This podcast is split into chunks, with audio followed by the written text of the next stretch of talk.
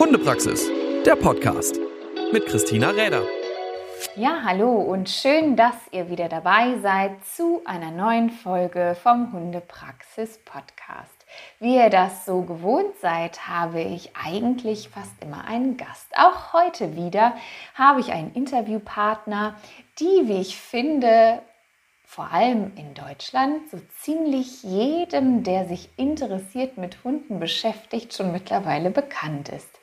Denn gemeinsam mit ihrem Partner hat sie eine Ausbildungsstätte ins Leben gerufen und das ist schon einige Jahre her, wo mittlerweile verschiedenste Ausbildungsgänge angeboten werden, aber ich glaube, so das Kernthema, die Hundetrainerausbildung dort, ja, ich würde sagen, schon mit etabliert worden ist. Ein sehr, sehr weitreichendes Angebot, was sie einem bieten. Sie sind überall präsent und nicht nur das, dass sie diese Ausbildungsstätte betreiben, die sicherlich einen großen zeitlichen Rahmen darstellt, sondern sie ist nebenher auch Dozentin, also sie gibt auch Vorträge, Seminare anderweitig als nur das, was nur in Anführungszeichen, das ist gut, das, was an ihrer Ausbildungsstätte stattfindet. Sie ist Autorin, es gibt zahlreiche Bücher, in denen sie über die verschiedensten Themen rund um den Hund geschrieben hat, um mehr Wissen dem Hundehalter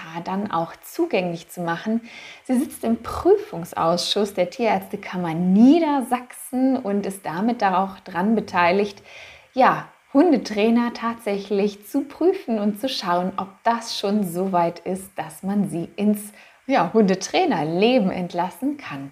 Und ich bin ganz dankbar, dass sie heute zwischen all diesen ganzen Dingen noch Zeit gefunden hat, sich mit mir ein bisschen zu unterhalten.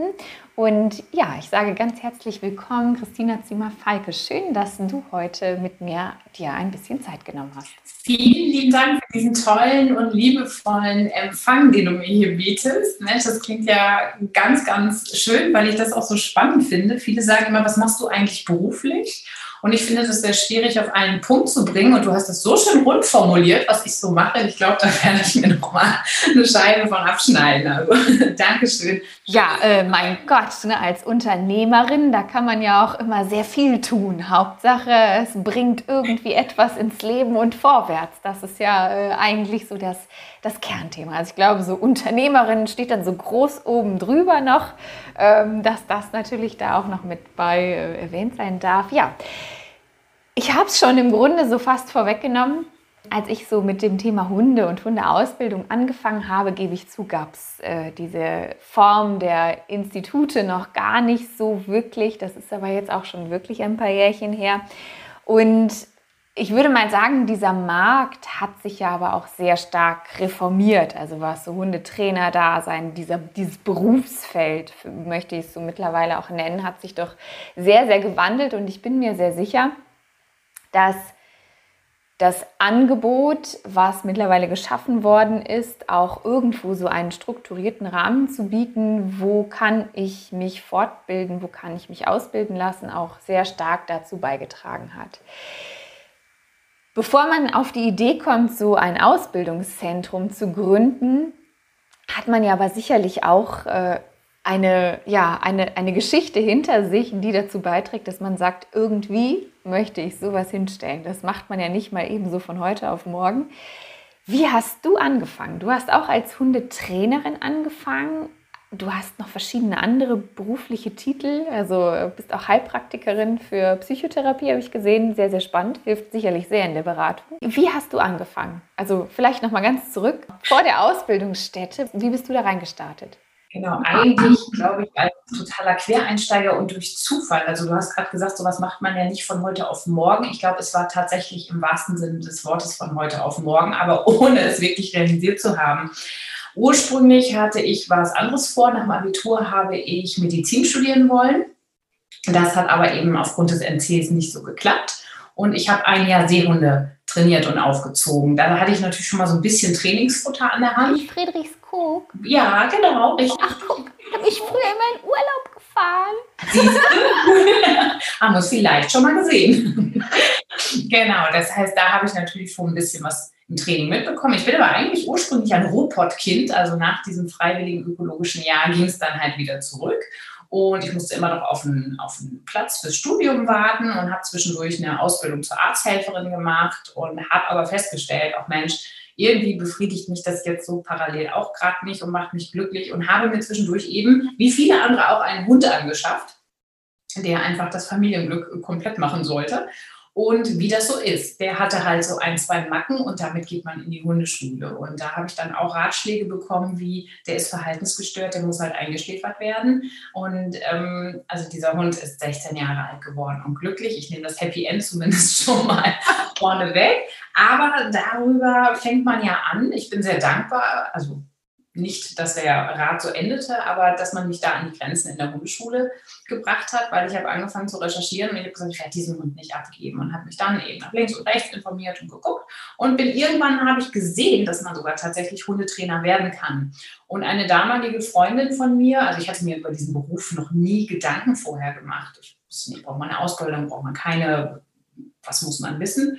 Und die hatte mich dann mit der Nase drauf gestupst und sagst, du, wirklich, morgen ist ein Infoabend, ich wollte da hinfahren, ich will aber nicht alleine hinfahren, kommst du mit? Ja, und dann habe ich das gemacht. Und das Interessante war, sie ist nicht gekommen, ich schon, ich war nur die Begleitung und ich habe mich angemeldet und so tatsächlich ging es wirklich los. Und dann auch sehr klassisch mit einer, ähm, also mit, mit mehreren Fortbildungen, mit mehreren Ausbildungen. Ich habe dann auch, glaube ich, aufgesogen wie ein Schwamm und habe dann gesagt, ja, jetzt will ich auch damit was machen. Und dann war also auch das, die Entscheidung sehr schnell gefallen, dass ich in die Selbstständigkeit gehe und meine eigene Hundeschule eröffne. Habe zusätzlich noch bei einer Kollegin in ihrer Hundeschule mit ausgeholfen, bin dann aber auch sehr zeitnah in die Dozententätigkeit gekommen. Also ich brannte auch tatsächlich, also wie heute auch noch, äh, immer noch für dieses Thema. Ich bin unglaublich daran interessiert. Und dann hat sich sehr schnell einfach ein Netzwerk ergeben oder eben auch mit aufgebaut.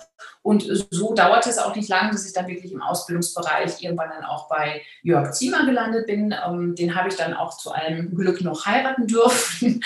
Aber ähm, das muss natürlich nicht jeder tun an der Stelle, ähm, sondern wir arbeiten zusammen, ähm, wie gesagt, und bilden einfach seit ja mittlerweile ganz, ganz vielen Jahren diese Einheit zusammen und da wird auch jeder Schritt miteinander tatsächlich besprochen, jeder Entwicklungsschritt, jeder Prozess und es fühlt sich unglaublich gut an. Dafür bin ich sehr dankbar. Ich kann mich noch gar nicht so richtig einschätzen, immer noch nicht. Also ähm, häufig höre ich mit von außen, das wirkt so groß und so weiter. Für mich ist das immer alles noch sehr klein und familiär. Ähm, mit den Teilnehmern, mit den Mitarbeitern, mit denjenigen, die uns unterstützen, mit dabei sind. Und ich hoffe auch, dass dieses Gefühl noch ganz, ganz lange bleibt, weil mir das eigentlich sehr, sehr wichtig ist, dass es alles ja, familiär bleibt. Also ich sehe mich da jetzt nicht irgendwie als Großunternehmerin oder ähnliches.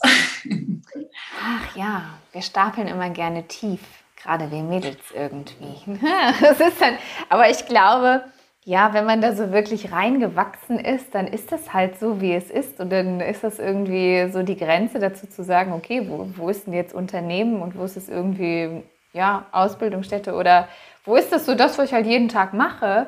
Ähm, das, das verschwimmt dann natürlich auch so ein bisschen. Aber ja, wenn man von außen drauf schaut, äh, gehen wir nochmal zurück. Wann habt ihr das gegründet? Weil es ist ja jetzt auch äh, schon ein paar Jahre her. Ähm, aber wenn man dann so sieht, was draus geworden ist, dann ist es ja doch schon groß. Also das darf man schon so sagen. Genau, das ist so.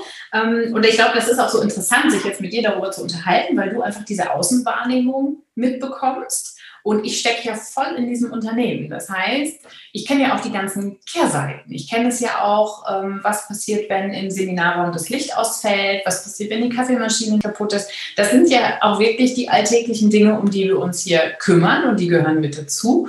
Und ich glaube, deshalb hat man da auch, also aus meiner Warte gar nicht so viel Zeit, das irgendwie von außen zu messen, sondern für uns ist so der, ein wichtiger Parameter, stehen wir morgens gerne auf und tun das, was wir tun gerne. Also das ist so unser Maßstab an dieser Stelle. Und um deine Frage natürlich auch zu beantworten, also Zima und Falke in der Form gibt es seit jetzt auf jeden Fall, es müsste jetzt tatsächlich 12., 13. Jahr langsam reingehen. Also erst eben, wie gesagt, im Kleinen angefangen. Jörg hatte da natürlich äh, schon so ein bisschen Vorlauf. Da hieß das Unternehmen vorher auch noch anders. Aber so uns gibt es jetzt seit 12, 13 Jahren so richtig fest in dieser Firmierungsform. Mhm. Ja.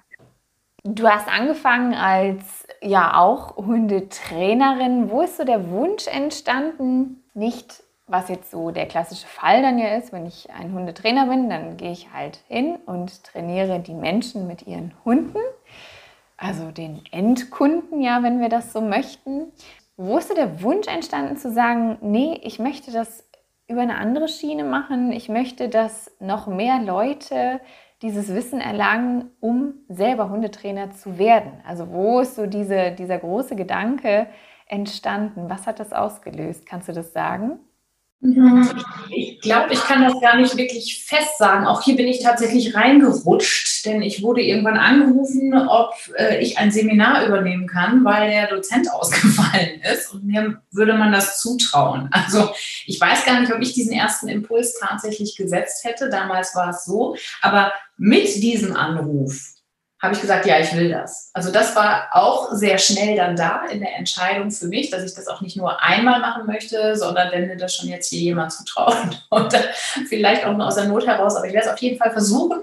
Und ich habe festgestellt danach, ich habe unglaublich viel Spaß daran gehabt, Menschen mit anzuleiten, gemeinsam Probleme zu lösen. Das ist ja auch mal ein Thema mit dem eigenen Hund, mit Kundenhunden.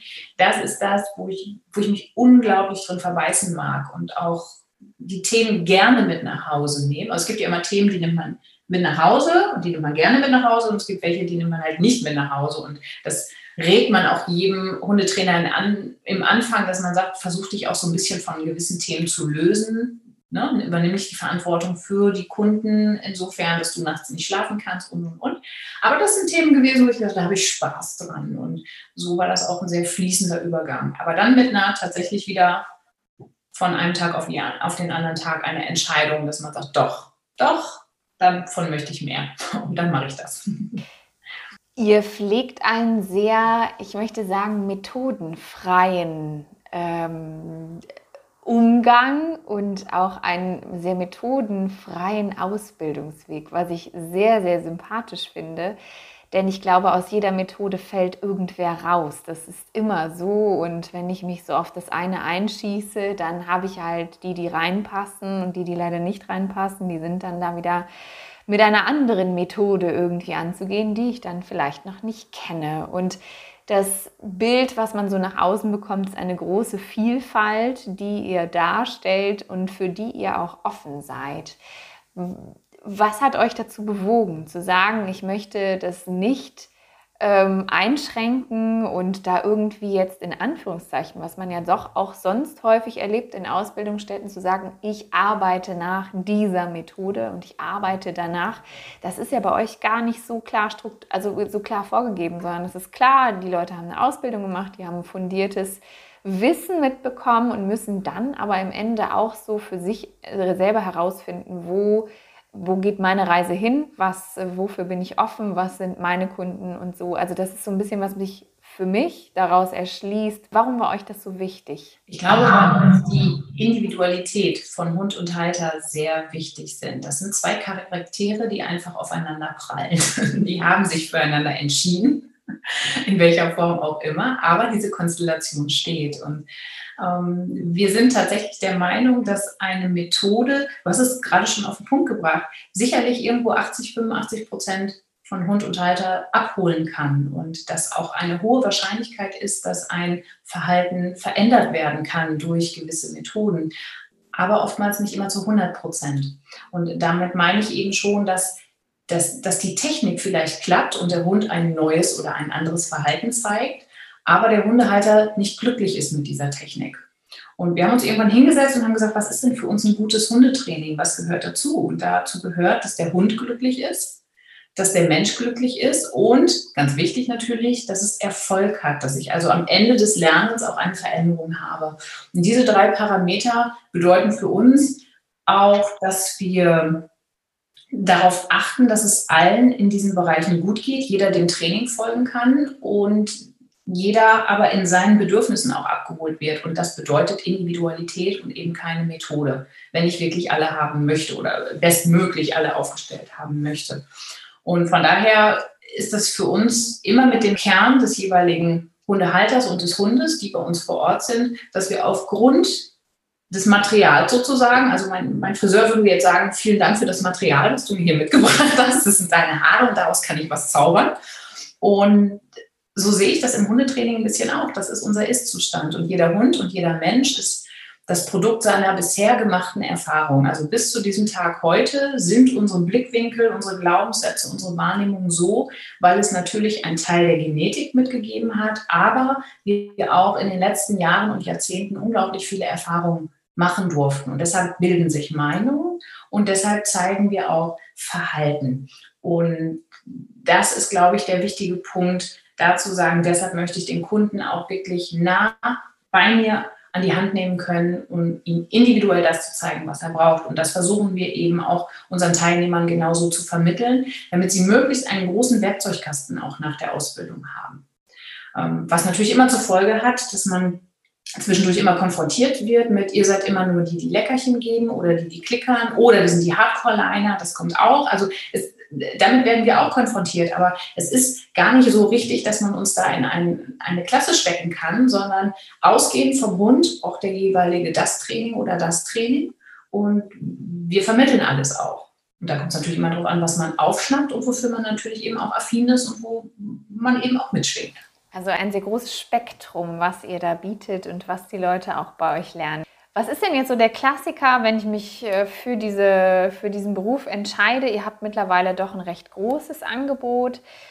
Eure Ausbildung ist sehr unterschiedlich. Ich würde jetzt mal sagen, der Hundetrainer ist auch tatsächlich so das, das Kernthema natürlich bei euch. Wie kann ich das bei euch werden? Also was gibt es für Möglichkeiten? Wir haben ganz unterschiedliche. Also du hast völlig recht, die Hundetrainerausbildung, das ist so unser Steckenpferd, unser Liebling an dieser Stelle. Und wir haben ähm, zwei verschiedene große Modelle. Das ist einmal der Hundetrainer Plus, also eine Ausbildung in Präsenzunterricht mit Praxisunterricht in einer festen Gruppe und mit ganz viel Online-Material per Videoskript und dass man eben Theorie und Praxis gut unter einen Hut bekommen kann. Die Ausbildung dauert ein Jahr und ist eigentlich auch unsere älteste Ausbildung, die sich einfach auch über die letzten, über das letzte Jahrzehnt gut entwickelt hat und immer weiterentwickelt. Das ist uns auch sehr wichtig. Das heißt, die Skripte werden auch häufig aktualisiert, die Videos werden neu gedreht und, und, und. Und ähm, das bedeutete aber, dass eine Gruppe immer zu einem festen Zeitpunkt zu uns kommt. Die kennen sich alle, die gehen gemeinsam durch dick und dünn im Laufe dieses Jahres, trainieren miteinander, tauschen sich aus und so weiter. Und die Gesellschaft hat sich einfach verändert. Und in den letzten Jahren haben wir auch viel Info bekommen, dass sie sagten, Mensch, wir würden gerne die Ausbildung bei euch machen, aber ihr seid zu weit weg, ich kann nicht kommen, ich kann die Termine nicht einhalten. Jetzt haben wir 24 Termine an dieser Stelle, ich kann bei drei Terminen schon nicht kommen. Das demotiviert logischerweise, dass man denkt, auch man kann das nur so halbherzig machen. Und daraus ist unser Hundetrainer at Home entstanden der inhaltlich auf genau das gleiche Leistungsniveau geht. Also auch hier die Abschlussprüfungen sind identisch. Und der ist allerdings anders aufgebaut. Das heißt, hier besteht die Option, auch die Praxis digital von zu Hause aus zu machen und allerdings auch optional Praxistage noch zusätzlich zu buchen. Äh, das gibt verschiedene Systeme, wie man das buchen kann, wie man sich entscheiden kann, wie man auch nachträglich noch was buchen kann. Man ist also unglaublich flexibel. Man bucht sich selbst an verschiedene Standorte mit ein. Man kann das ähm, für sich wahrnehmen, in welcher Reihenfolge man die Themen abarbeitet und wie viele in der Praxis.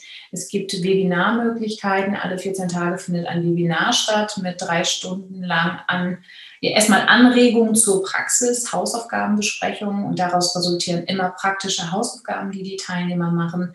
Ähm, ist also identisch, wie gesagt, inhaltlich mit dem Hundetrainer Plus, aber es findet jetzt mehr über einen digitaleren Weg statt, so dass die ähm, Interessierten eben auch die Möglichkeit haben, an diesen Ausbildungen teilzunehmen und trotzdem jede Menge Praxiserfahrung sammeln zu können.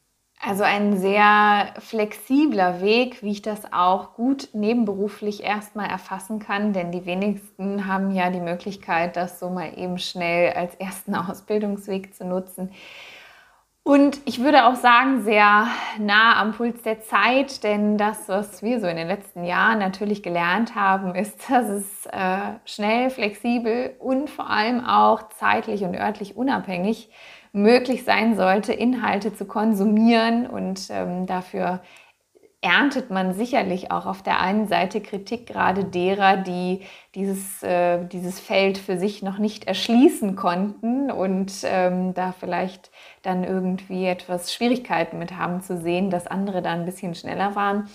Ähm, aber was unheimlich viele Möglichkeiten bietet und auch viele interessierte Menschen natürlich mit reinnimmt, die dann irgendwie auch ihren Weg hinterher einschlagen werden, ob sie das dort, dort oder dort gemacht haben. Ein sehr, sehr tolles Angebot, wie ich finde. Ihr seid sehr engagiert, ihr habt sehr, sehr viel zu tun und ihr seid immer so in stetiger Bewegung. Ich glaube, wenn man länger mal nicht auf die Seite geguckt hat, dann kommt immer wieder mal eine Weiterbildung dazu, eine neue Fortbildung, neue Termine, neue Dozenten, die als Gastdozenten da sind. Ihr bietet da eine ganze Menge und ein Zitat, was ich so bei euch gefunden habe, was ihr für euch genutzt habt, das fand ich sehr schön, denn das heißt so schön, das Reich der Freiheit beginnt da, wo Arbeit aufhört und das ähm, erklär das mal, warum ihr das genau genommen habt. Ich meine, ich kann es mir so für mich ein bisschen, äh, ich denke es mir und ähm, das sieht man auch, wenn man euch so in der Arbeit erlebt, aber warum habt ihr das mit draufgenommen? Ja, ich glaube, es ist einfach eine Definition davon, wie gehen wir mit Arbeit um und was ist Arbeit für uns. Und wir sind immer froh, wenn wir ähm, aufstehen morgens und sagen, das, was ich jetzt mache, mache ich richtig gerne. Und das mache ich auch nicht nur für mich, sondern das mache ich auch für andere. Ich kann woanders auch noch etwas Gutes tun. Und darüber kommt eine reale Zufriedenheit rein. Und ich glaube, das für sich zu erkennen, und das erkennen viele, die Hundetrainer werden möchten, weil es ist eine sehr große Zielgruppe, die mitten im Leben steht oftmals auch diesen klassischen Ausbildungsberuf irgendwo gegangen sind und man eben aber auch sagt, ich möchte das einfach die nächsten 20, 30 Jahre nicht mehr machen. Und da steckt sehr häufig dieser Wunsch dahinter, endlich, und das halte ich für unglaublich gut und ich finde das ein unglaubliches Geschenk, wenn Teilnehmer mit diesem Wunsch kommen, dass sie endlich was für sich tun wollen. Darauf zu achten, dass es ihnen gut geht, darauf zu achten, das ist wie so ein kleiner Neustart und sie wollen endlich was mit Hunden machen. Und äh, also es, ist, es sind so viele strahlende Gesichter, die dann auch da sind, also auch in der Beratung vorher schon, wenn man mit so vielen Leuten spricht und das auch immer mehr äh, mit zu transportieren. Ich glaube, das ist in der heutigen Zeit, es wird alles stressiger, schneller, höher, weiter, ähm, auch mal gar nicht schlecht, nicht nur auszubilden, sondern immer wieder auch darauf hinzuweisen, dass man das hier auch wirklich freiwillig macht. Das müssen wir immer erwähnen, wenn es kurz vor die Prüfung geht. das ist natürlich immer ein stressiger Punkt, das ist keine Frage. Aber das Ergebnis dahinter, nach bestandener Prüfung, sich sein eigenes Unternehmen aufbauen zu können, eine eigene Hundeschule zu gründen und eben auch selbst zu entscheiden, mit welchen Menschen möchte ich zusammenarbeiten, mit welchen Tieren möchte ich zusammenarbeiten. Will ich Welpenkurse anbieten? Ja, nein. Das darf und kann jeder selbst entscheiden. Und man merkt meistens, dass die Leute wirklich dafür brennen und das gerne machen und unglaubliches Potenzial besitzen.